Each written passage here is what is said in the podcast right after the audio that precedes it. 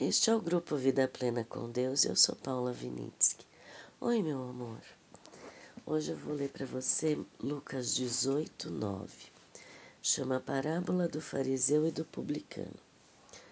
Alguns que confiavam em sua própria justiça e desprezavam os outros, Jesus contou esta parábola. Dois homens subiram ao templo para orar. Um era fariseu e o outro publicano. O fariseu em pé orava no íntimo. Deus, eu te agradeço porque eu não sou como os outros homens, ladrões, corruptos, adúlteros, nem mesmo como este publicano. Jejuo duas vezes por semana e dou o dízimo de tudo quanto ganho. Mas o publicano ficou à distância. Ele nem mesmo ousava olhar para o céu, mas batendo no peito, dizia: Deus, tem misericórdia de mim, que sou pecador. Eu lhes digo que este homem, e não o outro, foi para casa justificado diante de Deus, pois quem se exalta será humilhado, e quem se humilha será exaltado. Aqui a gente vê, no comecinho fala, que esta parábola foi contada para que tipo de pessoas? Para aquelas que confiavam em sua própria justiça. Isso significa o quê? Aquele fariseu, aquela pessoa religiosa que estava ali, será que ela estava é, falando realmente com Deus? Porque os fariseus, eles paravam num lugar, que nem aqui é, esclareceu que dois homens subiram ao templo, né? Mas eles paravam em certos lugares da cidade e eles ficavam orando é, alto para mostrar para os outros como eles eram santos, sabe? Então aquela oração para fora, para todo mundo ver, é uma oração espetacular, né? De ser um show, vamos dizer assim, né? É, aquela oração, Jesus mostrou que, e ainda assim, né? Era um show mesmo, porque ele estava exaltando tudo que ele. Primeiro, ele estava pondo Deus na jogada aqui, né? Agradeço por eu não ser como os outros homens. Ou seja, obrigado porque eu não nasci public, é, publicano, né? Obrigado porque eu não sou como eles, né? Então, querendo dizer assim, essa oração acho que não chegou nem ao dedinho do pé de Deus, né? Porque era tão autopromoção, né? Que aquele homem realmente só queria mostrar para os outros como ele era bom, né? Como ele era é, santo na aparência, né? É, e daí ele continua é, colocando tudo o que ele fazia, né? Ele jejuava, ele dava o dízimo, né? E o publicano, vendo aquela santidade ali, né, daquele homem, ele nem chegou perto. Por quê? Porque a postura do coração dele não era para ser um show, era para falar: Deus, tem misericórdia de mim. Essa semana, se Deus quiser, eu vou falar sobre misericórdia. Olha a postura deste coração. Tenha misericórdia de mim, que sou pecador. Ele era fariseu, ele era cobrador de imposto, né? É, os cobradores de impostos, eles eram vistos como corruptos, porque muitos, e talvez pelo que parece não era este, né? É, eles eram vistos como que pegavam dinheiro a mais do próprio povo, né? Primeiro pegavam do povo para dar para os romanos, né? E segundo, porque eles não eram justos, né? Eles roubavam, né?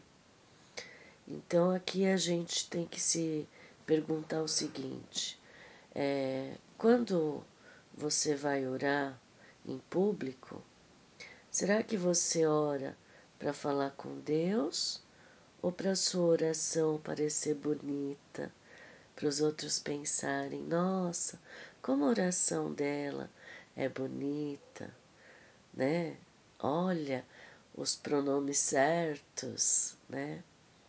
Uma vez eu fiquei chateada quando eu fui pregar uma vez e eu sempre começava a oração depois de um tempo de da minha cura, eu começava paizinho, paizinho querido, né? E quando eu fui orar e eu estava para pregar, aquela oração antes do do começo do culto, né? E eu fiquei triste depois porque vieram falar assim para mim, sabe? Você tem que usar uma forma de falar de Deus muito imponente, porque você vai pregar. Você está na casa de Deus. E falaram tanta coisa de como eu deveria orar antes de, de pregar, naquela oração em específico, né? Que aquilo não bateu no meu coração. Nunca consegui seguir aquilo. Mesmo pregando várias outras vezes, eu começava, Paizinho querido, ah, eu não consigo começar a orar de outra forma, sabe? E eu fico triste de ver como tudo tem que ter um jeito certo, como todo perfeccionismo dentro das instituições religiosas querem levar a gente a padrões específicos de ter uma intimidade com Deus, com Papai. Nós temos que refletir muito nisso. Nós, eu acho que é uma responsabilidade muito grande você pôr um muro na frente de papai. Exigir certos padrões de fala, padrões de seja lá o que for, o que você colocar de coisa além que vai dificultar o caminho para quem está te ouvindo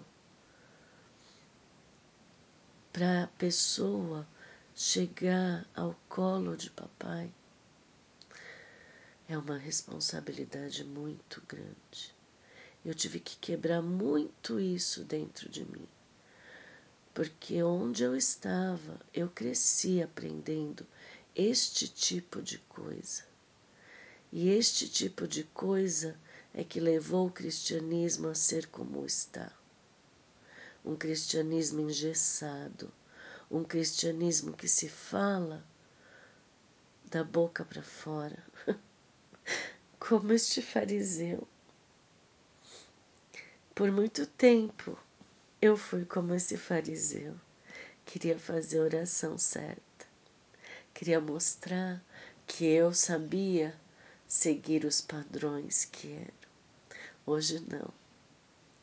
Hoje a misericórdia e a graça de Deus me libertaram e eu sei que o meu bom dia, papai, vale para papai, porque o meu coração, a postura é como deste fariseu. Eu sei todos os pecados que eu tenho, mas isso não me separa isto não me impede de me prostrar em gratidão, de reconhecer tudo que Ele faz. E sabe o que, eu, o que a gente vê na Bíblia? É que estão complicando muito o acesso a papai. Estão tirando o mérito de Jesus, porque o esforço próprio gera orgulho e você não enxerga todo o mérito de Jesus. E daí o Espírito Santo, que vem com a graça capacitadora, não consegue fazer você sentir. Você está fazendo tudo o que acha que precisa, mas parece que falta alguma coisa. Falta. Falta postura de você ter certeza de que Deus não precisa dessas coisas. Deus precisa que você saiba. Ele te aceita como você é, porque Jesus já pagou teu pecado de ontem, hoje e amanhã. Você precisa saber que o Espírito Santo quer renovar sua mente para que você viva fluindo da graça. É a graça que vai te capacitar, não é o teu esforço próprio. É de dentro para fora e não de fora para dentro. Comportamento vem de fora para dentro, tentando te fazer ficar numa caixinha, um, todos com o mesmo tipo de comportamento. Quando é de fora para dentro, é forçado, leva ao perfeccionismo. Quando é de dentro para fora, você flui, você está ligado com o sobrenatural de Jesus, de Deus e do Espírito Santo. Você está enxergando pela fé, tendo resiliência. Você pecou, você aceita que pecou, pede perdão, mas o perdão, aquele que quer, quer é, mudar, não quer chorar, Pode até chorar, mas não é o choro específico. Você quer ficar do lado de Jesus. Você não quer perder a companhia, não quer perder essa plenitude de estar fazendo parte da família. Você é importante, entende? Do jeitinho que você é. Deus te fez para um propósito, ser feliz transbordando deles ser feliz no amor deles, na capacitação deles, no mérito de Jesus. E tudo isso, essa consciência, vai fazer você ser grato e humilde. E estar, e quando precisar, poder falar de todo o coração: Pai, tem misericórdia de mim. Quero tanto ser como vocês, mas ainda não sou. Então, tem misericórdia de mim. Tenha certeza do abraço, porque esta parábola dá a certeza, olha só, digo-os que este homem, não o outro, foi justificado diante de Deus. Este é o abraço. Você foi justificado diante de Deus. Não tema, venha, se aconchegue, se aproxime.